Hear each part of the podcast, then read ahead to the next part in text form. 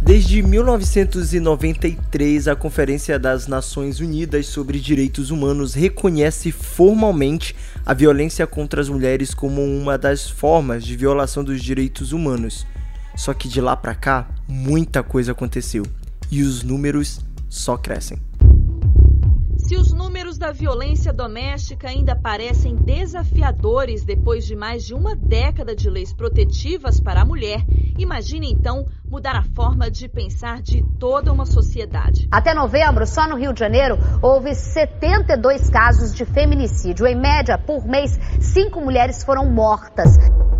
Em 2020, o Brasil registrou mais de 105 mil denúncias de violência contra a mulher. E a pandemia só agravou este problema. O Fórum Brasileiro de Segurança Pública revela que o aumento das denúncias por telefone em abril de 2020, comparado ao ano anterior, foi de 37,6%. Pânico, angústia, revolta. Esses são apenas alguns dos sentimentos de quem ouve esses gritos de socorro.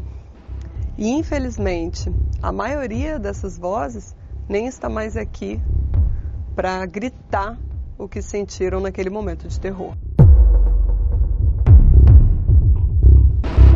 Só que a violência não para por aí. Casos de assassinato entre o público feminino também cresceu exponencialmente. No primeiro semestre de 2020, 12 estados brasileiros registraram um aumento de notificações relacionadas a feminicídio, 22% a mais do que no mesmo período do ano anterior. Eu sou Leonardo Simon e você acompanha um especial de quatro podcasts do Quebrando o Silêncio 2021, que tem como tema central Socorro para a Família. E nesse episódio vamos falar sobre violência contra a mulher e as marcas da agressão quando que é hora de denunciar e o que você pode fazer para quebrar o silêncio ou ajudar alguém que esteja sofrendo violência dentro de casa. Neste episódio, eu converso com duas pessoas. A jornalista Anne Seixas, responsável pelo artigo Amor ou Terror, uma história de agressão que mudou quando o silêncio foi quebrado. Mas antes, eu converso com a psicanalista e analista comportamental Flávia Teles.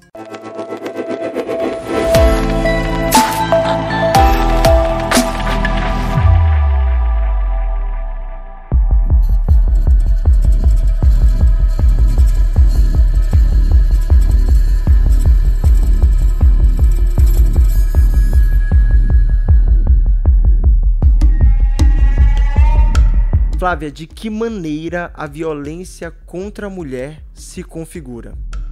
Existem várias formas para a gente configurar estar falando, até mesmo identificar a, a violência contra a mulher. Né? De acordo com a lei 1340-26, conhecida como a Lei Marinha da Penha, ela vem trazendo aqui algumas, algumas características desse tipo de, de violência. Então, a gente pode dizer que existe a violência física, a, a violência psicológica, a, a violência sexual, também como a violência patrimonial e a violência moral.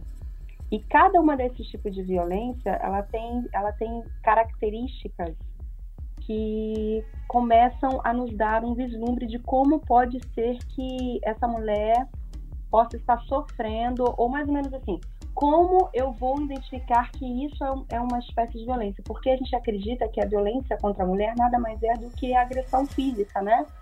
Ela está sendo espancada pelo marido e é só isso.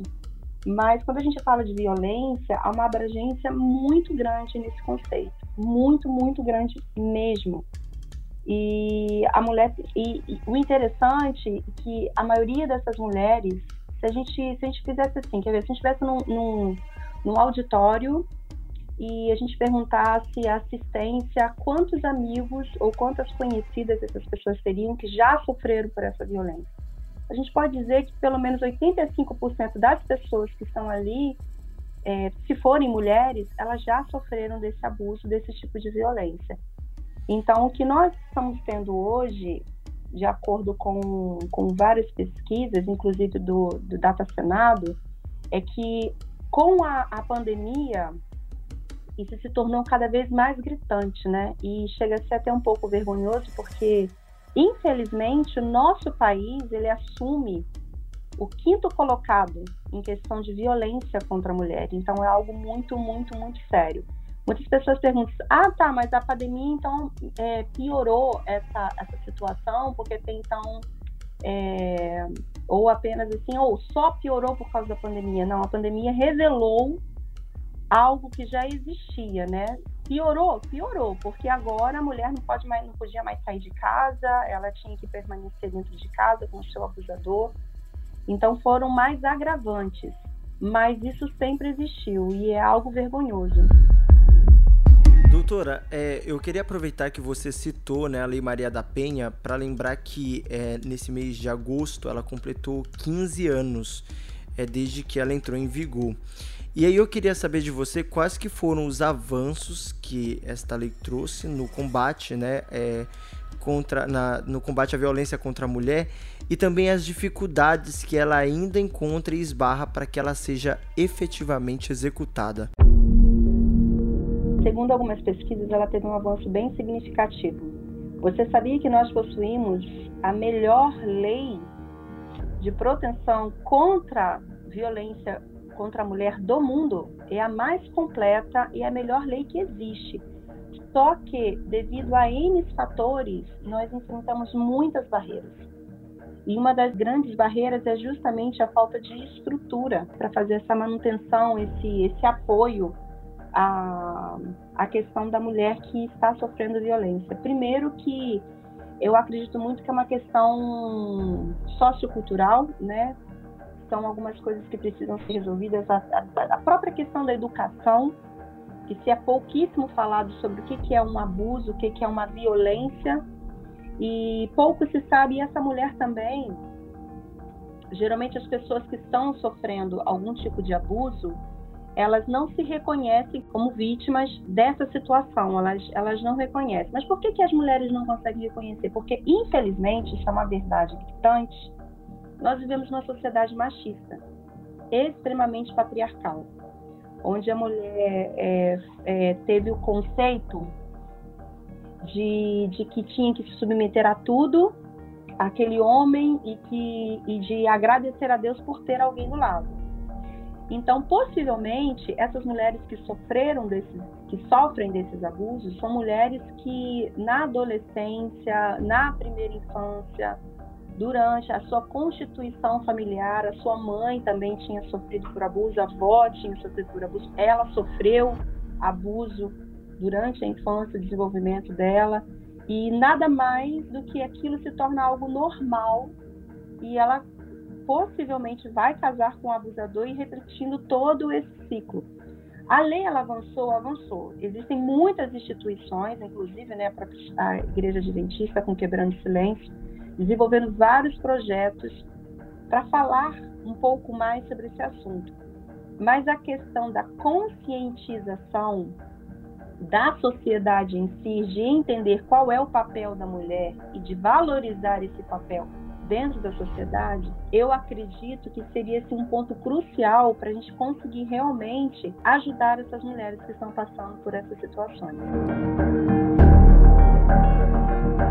Doutora, é, eu, eu te proponho que a gente faça um raio-x referente à realidade dessas mulheres que sofrem agressões.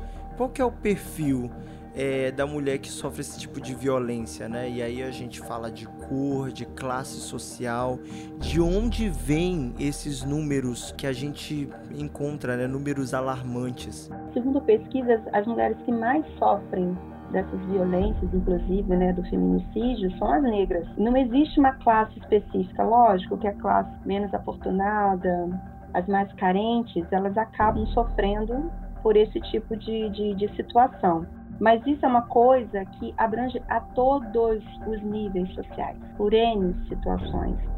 Então, são mulheres, sim, que possivelmente sofreram abusos quando criança, sendo físicos ou emocional, e elas acabam se relacionando com pessoas que têm essa tendência a serem abusadoras. Como é que a gente então pode fazer para identificar quando uma mulher ela está sofrendo algum abuso. um dos pontos muito interessantes é que essa mulher ela vai começar a demonstrar uma certa tristeza ou um tipo de depressão, digamos assim. O que antes ela era muito alegre, muito comunicativa, falava com todos, ela vai ficando cada vez mais retraída, ela vai ficando mais fechada, ela passa a falar menos e, e ela tenta chamar menos atenção possível. E geralmente esse abusador começa que meio que sitiá-la, né? Então a relação social, a vida social que ela tinha, de repente ela para de ter, porque quanto mais ela ficar reclusa dentro de casa, sob o domínio desse abusador, menos contato ela vai ter para falar com alguém sobre a situação. Então, um dos pontos é que ele começa a afastar, essa pessoa começa é, a, se, a, se, afastar da sua família, ela começa a se afastar dos seus amigos, então ela vive somente, se tiver filhos, né, para os filhos e para o marido. Quando vai para a igreja, ela é sempre muito, muito discreta, você sente no olhar dela um certo entristecimento. Quando se fala de relacionamento, quando se fala de alguma coisa, ela muda de assunto, ela sai daquele, da, da, daquela situação, ela evita visitas, certo? E evita estar na companhia de amigos e de principalmente homens. É, a sua aparência começa a ficar meio desleixada, ela deixa de se arrumar, ela deixa de se maquiar, porque não há autoestima, né? Não há vontade, não há uma. A, a, começa acontecer a desesperança. Então, aquela mulher não consegue enxergar uma, uma perspectiva de melhora, algo de bom né, que possa acontecer. Então, ela vai entristecendo. É como se ela começasse a murchar por dentro. Se ela trabalha fora, o rendimento no trabalho começa a diminuir, há algumas faltas, porque ela, se ela sofre violência física, como é que ela vai para o trabalho roxa, machucada? Então, ela começa a ter aquelas ausências no trabalho, desculpas muito esfarrapadas. Quando os filhos vão conversar com algum amigo, ela geralmente está perto, tomando conta do que os, do que os filhos vão dizer, para justamente, incrível, proteger de uma forma muito inconsciente o abusador. Como que o feminicídio, qual que é a relação né, do feminicídio com a violência, porque também o feminicídio tem crescido de maneira vertiginosa. Quando a gente fala né, da relação do feminicídio com a violência contra a mulher e o, e, e o mais importante, né, o agressor, ele pode ser visto como um assassino em potencial? Pode ser visto sim, sabe? porque foi realizado em 2007 uma pesquisa pelo Data Senado, o que é interessante é que a gente fala muito sobre a violência contra a mulher, mas pouco se pergunta para essa mulher que sofre a violência sobre essa violência. Se você me perguntar, a gente vai saber falar tudo, né? Como que é a violência contra a mulher. Mas aí eles pararam para pensar precisamos perguntar sobre essa violência para essas mulheres que estão sofrendo por isso. E eles fizeram uma pesquisa que aí você vai entender a minha, a minha resposta a você falaram que 75, 72% é, dessas mulheres elas não denunciam o seu, o seu opressor por medo de vingança. 72% não denunciam esses homens que são seus agressores por medo de vingança. Que tipo de vingança? Morte. Porque você precisa entender o seguinte: a, a, a, violência que essa mulher vai sofrendo é como se fosse um ciclo, tá? Como se fosse uns estágios. Quanto maior vai, vai sendo a, a violência que ela vai sofrendo, mais próximo dela, desse homem, desse agressor, matá-la é muito mais fácil. E se eu fiz com uma, quem me garante que eu não posso fazer com outra? Porque tudo que eles, que eles fazem com, com essa mulher é, são sinais bem assim nítidos de que se, se, se, essa mulher não toma uma voz, se essa mulher não faz algo, sabe, é, para se proteger, para se defender, ela vai ser, ela pode ser sim, ela pode ter o risco de, de, de perder a, a sua vida. Eu vou tentar explicar por que, que ele pode ser um assassino em potencial, para você poder entender. Quando a gente fala de violência, a gente tem um sério problema que a gente generaliza tudo. Então, eu vou falar para você um pouquinho sobre os tipos de violência. A violência física. O que é a violência física?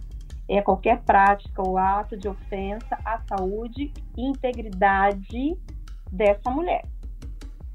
Certo? É qualquer ato que essa mulher vai sofrer. Ou seja, quando a gente fala de violência física, a gente pensa assim: ah, foi só um tapinha no rosto? Ah, foi só um empurrãozinho? Não, tem muitas outras coisas inclusas. Ela é, é, é justamente esse tapinha no rosto, esse empurrãozinho, sabe? É, é um belisco, é você segurar mais firme na mão daquela mulher.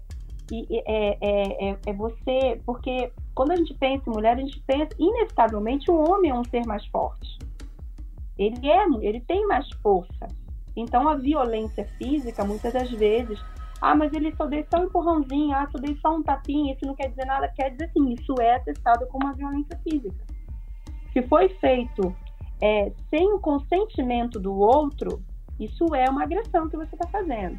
Aí a gente fica pensando a violência psicológica, mas pelo amor de Deus, o que que, o que, que tem de errado? O que que, o que que pode ocasionar uma violência psicológica em uma mulher? Vamos lá, a violência psicológica é entendida por qualquer conduta que vai causar dano emocional e diminuição da autoestima qualquer que prejudique ou que perturbe o desenvolvimento daquela pessoa, daquele, daquele indivíduo, de conseguir controlar as suas ações, as suas emoções, é, o seu comportamento. Ou seja, a agressão psicológica ela tem a ver com manipulação, com constrangimento, com humilhação, quando você começa a é, isolar aquele indivíduo, quando aquele marido com, começa a ter uma vigilância constante que, com quem que você está falando no celular, com quem que você está falando no telefone, por que, que você parou para falar com a vizinha, por que, que você está ligando para sua mãe, certo? A perseguição é aquela perseguição costumeira que geralmente uma pessoa que tem traços de, de, de, digamos assim, vou falar uma palavra até muito fácil, de psicopata, geralmente faz. A exploração, de, de, de, de, da diminuição do direito daquela mulher de ir e vir, onde você vai, o que você vai fazer, que vai prejudicando o psicológico dela. A gente atende aqui no consultório algumas mulheres que elas são sim, tá? Elas são, é, como é que eu vou dizer? Elas são, elas sofrem por essa, por, essa, por essas opressões. E o interessante é que a gente pensa assim, poxa, então isso vai acontecer não só numa família desestruturada, não. Nas famílias cristãs acontece isso. Acontece muito isso, né? E muitos maridos que entendem erroneamente o que, que é uma submissão para transformar essa mulher numa escrava. Não, você vai fazer o que eu quero e acabou. Então, a gente tem falas de mulheres cristãs que vêm até o nosso, ao nosso consultório, de maridos que falam assim: Você sabe que meu marido está orando a Deus para pedir para que eu morra? Porque ele está pedindo uma mulher melhor? Olha que absurdo. Isso é um abuso psicológico. Quando eu digo isso para ela, eu estou orando para que Deus te leve para que dê uma, uma, uma mulher melhor para mim. Aquilo no inconsciente daquele, daquela mulher que está passando por todas essas opressões, ela vai imaginar, gente, eu sou tão ruim que realmente Deus pode precisa me levar. Eu ouvi isso da boca da minha paciente. Eu preciso morrer para que Deus dê uma, uma esposa melhor para o meu esposo. E isso tudo é, é, é muito, sabe, é, é, muito sutil. Ele vai começando a dizer que ela tá louca, porque ele não falou isso, é, que, que, que ela está é, colocando palavras na boca dele, e ela começa a dizer, gente, será que realmente ele falou? Ou será que, que, que, que eu estou inventando? O que está acontecendo? Sabe? Começa a fazer essas, essas manipulações. Então, se eu tenho uma pessoa que tem a capacidade de manipular de, de, tratar um ser humano assim, esse, esse homem também não é normal. Aí quando a gente fala do, da violência sexual, a gente entra numa outra questão, que a gente pensa assim, bom, violência sexual, o que vem a ser? A violência sexual acontece quando a esposa, quando a mulher, ela é obrigada a ter qualquer é, a, relação com esse homem sem a autorização dela. Então, quando ela é forçada a ter esse, essa relação sexual, quando ela é forçada a ter a ter a, a, praticar atos e condutas que ela não quer fazer, tá? Quando ela é, é, é impedida, ah, não, você não vai engravidar, impedida de fazer, de ter uma gravidez, quando ou quando ela é obrigada a abortar, tudo isso é, é, é, um ato, é uma violência contra a mulher. Então a gente precisa entender o seguinte: quando a gente olha para um, um indivíduo desse, a gente fica pensando, uma pergunta me vem à cabeça. A gente sempre pergunta para as mulheres, né? Por que, que você não sai dessa relação? Aí a pesquisa do Data Senado diz que elas não saem com medo de, de do, deles irem atrás delas e acabarem de fazer o feito. Aí a gente vai ver aqui que uma, na, uma porcentagem bem interessante que essa, que essa pesquisa traz é que 32% se preocupa com os filhos. Ou seja, eu tive uma família terrível, não quero que os meus filhos passem por isso mesmo.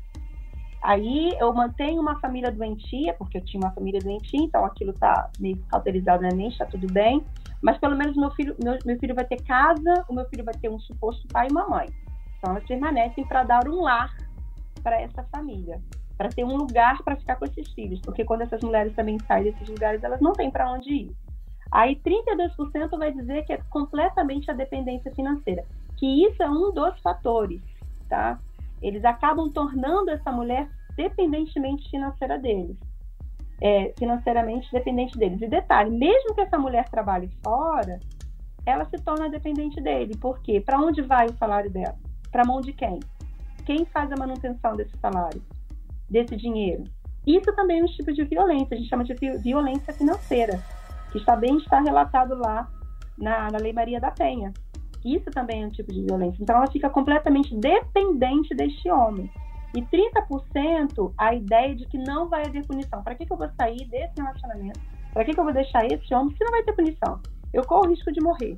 Vou ficar sem dinheiro, vou ficar sem casa, meus filhos vão ficar desabrigados e não vai haver punição.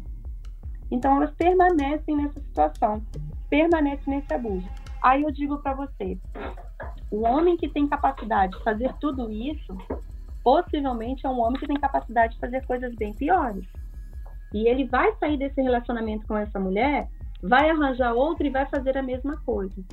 Agora, uma pergunta que eu gostaria de fazer, que por que, que esses homens ainda permanecem nesse relacionamento abusivo?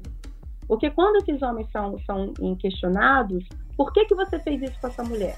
Ele vai dizer, ele vai ter as desculpas lá dele, ele reconhece que ele bateu, ele reconhece que matou. Agora, o porquê desses homens permanecerem nesse relacionamento, que é uma das coisas que as autoridades deveriam voltar-se para perguntar, voltar-se para pesquisar. Porque nós sabemos é tudo sobre violência contra a mulher.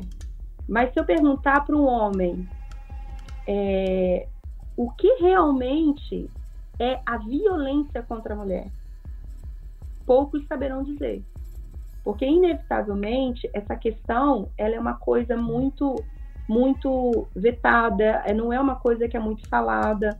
Você ouve piadinhas, você quando você é, escuta que uma mulher foi molestada, que ela foi violentada, ah, mas a culpa foi dela, por que, que ela estava meia-noite andando na rua, por que, que ela estava andando com aquela roupa, por que, que ela estava fazendo aquilo. Então, sempre a culpa da mulher ela estava andando com aquela roupa, mas isso não quer dizer que por eu andar com qualquer roupa que eu queira andar, eu estou disponível para qualquer indivíduo me abusar.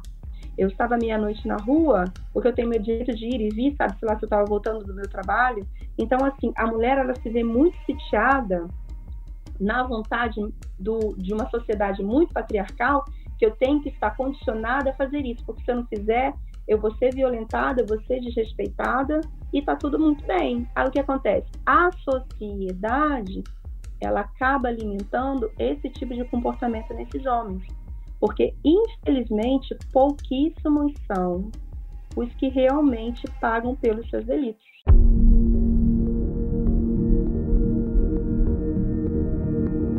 Doutora, e aí eh, me vem à mente dentro desse contexto qual que é o papel, né, que uma instituição religiosa como a igreja exerce quando ela desenvolve projetos como Quebrando o Silêncio, né? De que maneira esse tipo de iniciativa contribui, é, se não para diminuir os casos, mas para aumentar as denúncias contra a violência? Olha, é um papel importantíssimo.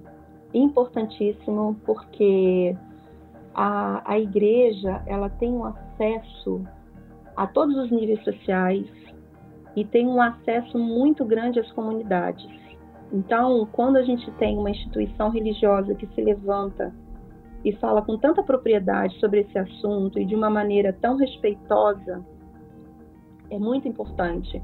E se faz necessário, sim, que, que mais igrejas, mais instituições se falem sobre esse assunto, porque, como eu falei, a educação, a conscientização, ela é muito importante para que ajude a se combater essa violência, porque a violência ela vai acontecer dentro das famílias religiosas, fora das famílias que não professam nenhuma fé, ela está em todo o canto, em todas as situações. E a gente precisa tomar cuidado também, porque é, existe o lado da mulher que sofreu o abuso, precisa ser acolhida, que precisa ser ajudada, mas também existe o lado do, do opressor. E a gente precisa também entender por que, que ele fez é, é, todas essa, essas agressões, por que, que ele passou desse limite, o que, que está acontecendo com o psiquismo desse homem também. Porque a violência, ela gera violência. Lógico que a gente fica com repúdio, a gente fica com raiva, como é que ele teve coragem de fazer isso, por quê? Mas quando a gente fala de psiquismo, quando a gente fala de, de mente humana, de comportamento humano, eu como profissional, eu preciso olhar por um prisma muito, por outro prisma, por um ter uma, uma visão multifocal. Eu não posso só focar no problema que aquela mulher é, sofreu, mas eu preciso entender por que, que ela permanece nesse relacionamento, qual é o esquema que a faz permanecer em vários, porque assim, se ela está nesse relacionamento abusivo, abusivo, a gente pode ter a plena convicção de que ela já teve outros relacionamentos abusivos, né? Tem um histórico psicológico por detrás. E se ele é abusador, o que o fez se tornar um abusador? Porque um abusador ele não nasce do dia para a noite. Uma pessoa que, que é tendenciosa a sofrer abusos é, emocionais, físicos, enfim, violência, ela não se tornou da noite para o dia. Isso é um histórico, isso tem a ver com a minha concepção do meu ser, isso tem a ver com, com as minhas feridas da infância, isso tem a ver com vários fatores psicológicos que me fizeram chegar nesse ponto. Então, quando eu tenho uma, uma, uma instituição onde ela possui profissionais sérios para falar de maneira séria, de uma maneira completa, certo? Sobre esse assunto, para conscientizar tanto homens, quanto mulheres, quanto adolescentes, quanto crianças, porque as crianças precisam aprender também. Precisam entender o que, que é isso. Porque as crianças também sofrem. As mulheres que sofrem violência, os filhos também são, são, são, são coparticipantes disso, eles também sofrem. E são esses adultos que ou serão os abusadores ou serão as pessoas que irão sofrer os abusos. Então, assim, é muito importante e isso ajuda cada vez mais no combate a esse tipo de violência. Eu queria entender aqui para a gente finalizar esse momento é, quais são algumas das redes né, de apoio ou de que maneira, né, que tipo de ajuda a mulher pode procurar uma vez que ela identificou que está sendo vítima de violência e decidiu denunciar. Existem algumas delegacias das mulheres né, espalhadas por alguns locais. Também tem o, a denúncia, que é 180, que a mulher também pode ligar para denunciar. E agora tem, existem algumas campanhas bem interessantes. Se eu não me engano, foi há cerca de, de alguns 20, 20 dias atrás que uma mulher ela, ela conseguiu receber o acolhimento, a ajuda, porque ela chegou na, na farmácia, né? Com um X vermelho na mão. Isso também é uma campanha muito interessante, a campanha do X vermelho na mão. Quando você vê uma mulher que tem um X pintado na mão, vermelho, é, é, um, é um símbolo que, que eles estão desenvolvendo, que essa campanha bem rica está desenvolvendo, para que ela, a, a, pessoa que, que vê entenda que ela está sofrendo é, é, esse abuso, ou ela está pedindo socorro, alguma coisa assim geralmente nas comunidades, até mesmo nesse, nos, nos postos de saúde, sempre tem um apoio, sempre tem um profissional é, ou um, um assistente social, ou até mesmo um psicólogo, sempre vai ter alguém ali de plantão para apoiar essas mulheres. o projeto de conscientização que essa mulher precisa ter de que ela é um ser humano, de que ela não merece passar por tudo que ela está passando, eu acho que é uma coisa bem crucial que que eu acho que é o ponto de partida para fazer com que essa, essa violência diminua.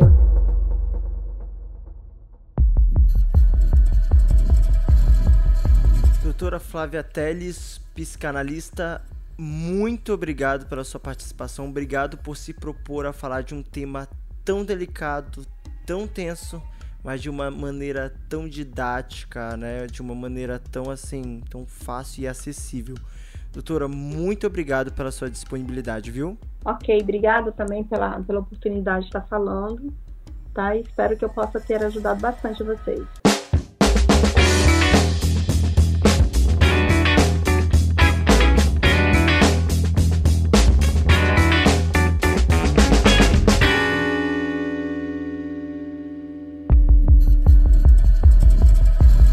Bom, agora eu vou conversar com a jornalista Anne Seixas. A Anne, ela é jornalista da Igreja Adventista do Sétimo Dia e ela trabalha atualmente lá em Brasília, na sede da Igreja Adventista, né, para toda a região sul-americana.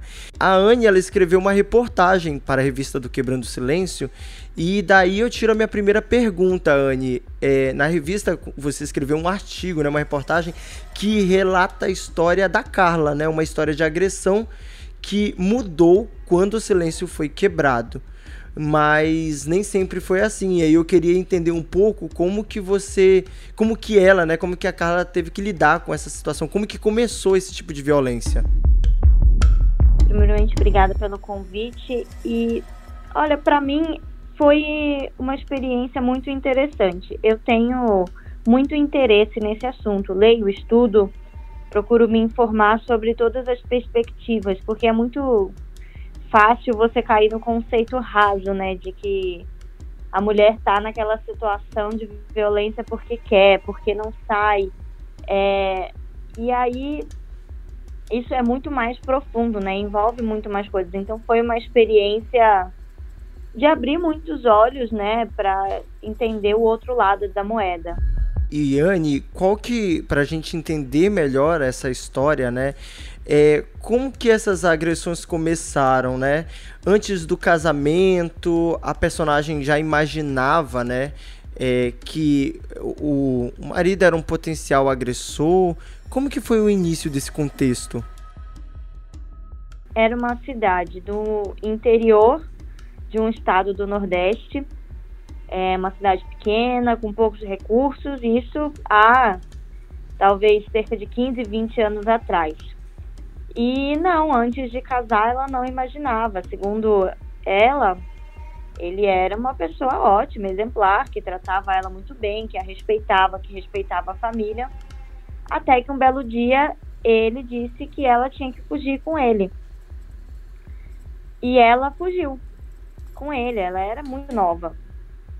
E aí ela fugiu com ele. E no dia seguinte as agressões começaram. E aí você pode me perguntar, né, por que que ela não logo saiu dessa situação e voltou para casa dos pais dela? Uhum. E entra uma situação muito delicada que talvez seja a vergonha e o machismo que está envolvido nisso, né? Que uma vez que uma mulher aceita se casar, aceita viver com um homem, ela não pode pedir o divórcio, ela não pode largar. Então vem esse conceito muito arraigado, especialmente há tanto tempo atrás, especialmente no contexto em que ela vivia. Então, Anne, quer dizer que o machismo, ele também, né, é, ele corrobora com que essa violência se perpetue? Olha, com certeza eu acho que esse é um dos principais fatores, né? A, a violência contra a mulher, o fato do homem se sentir no direito de agredir uma mulher, seja física, seja psicologicamente, é, com certeza vem dessa ideia de que a mulher é inferior ao homem. E isso com, claramente está errado, e a Bíblia é muito clara né, também quando fala sobre isso, de que A, a mulher é uma companheira idônea, né? E que o homem deve tratá-la com amor. Então, com certeza, isso influencia. Mas existem outros fatores, né, que fazem com que uma mulher permaneça nessa situação de violência. E aí entra a questão financeira, por exemplo, que não nesse caso não era o caso da Carla, porque ela é quem ela e a família dela é quem sustentavam a casa, mas a questão financeira ela é um fator de risco, né? A mulher depende financeiramente desse homem. Filhos, né? A ideia de que e aí sim entro na história da Carla que muito do que a impedia de pedir ajuda ou de sair dessa situação era o pensamento de que os filhos precisavam da presença do pai, ainda que esse pai fosse essa figura violenta é, que era usuário de álcool e outras drogas, e que não necessariamente era um bom exemplo para os filhos. Então, é... acho que aí são os principais fatores, né? Anne, e eu fico pensando, né, porque existem muitos tipos de violência, né? E aí eu queria saber, no caso da Carla, quais foram esses, essas violências desferidas contra ela, né? Foi só, é, só foi a física ou você na reportagem nessa entrevista com ela identificou outro tipo de violência? Olha, é, esses tipos de violência eles nunca vêm sozinhos, né? Eles não são individuais. Então, com ela, né? Você começou com uma violência psicológica, com uma ameaça quando ele deu esse ultimato para ela de que ou ela ia embora com ele ou ele largaria ela, é a primeira chantagem emocional que se faz. E aí logo parte para agressão física. E durante todo o período existe, claro, é, essa violência psicológica, as ameaças, é, e as ameaças de tornar pública a situação e a mulher se sentir envergonhada por viver essa situação. Então, são muitos fatores e ela com certeza sofreu todos esses, né, da violência verbal, da violência psicológica e a violência física durante muitos anos. Dentro desse contexto, Anne, é, em qual momento então a Carla ela decidiu mudar a situação, né? O que ajudou ela a quebrar esse ciclo de violência? Então, em determinado momento, ela voltou a frequentar a igreja, a igreja adventista, no caso, e ela participava ativamente do Ministério da Mulher e tudo mais, e é, teve a campanha do Quebrando o Silêncio na igreja dela. Isso, estou dando a história resumida, uhum. mas existia um sermão em que o pastor contou a história de uma mulher que sofria violência e a Carla se identificou com aquela história. Com a diferença é que o final daquela história era a morte da mulher.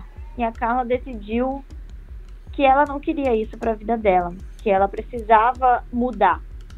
Não, não entenda isso como um processo rápido, de que ela saiu da igreja e decidiu e mudou a vida dela. Não é isso. Uhum. É, desse momento até que, de fato, o ex-marido dela deixou a casa, foram cerca de dois anos é um processo que precisa de uma rede de apoio. Nesse caso, a rede de apoio foram as amigas dela da igreja, que também eram parte do Ministério da Mulher. E que a partir desse dia ela compartilhou a história dela com essas pessoas, com essas outras mulheres.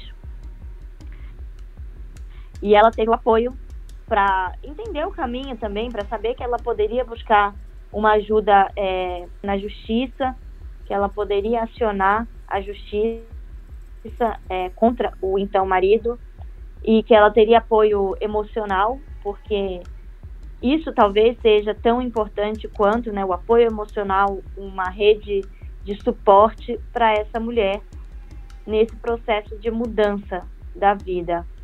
Mas foi a partir desse momento, desse projeto, que ela foi alertada, né, que ela entendeu que ela precisava ter uma atitude diferente e tirar aquela pessoa da família dela e da vida dela.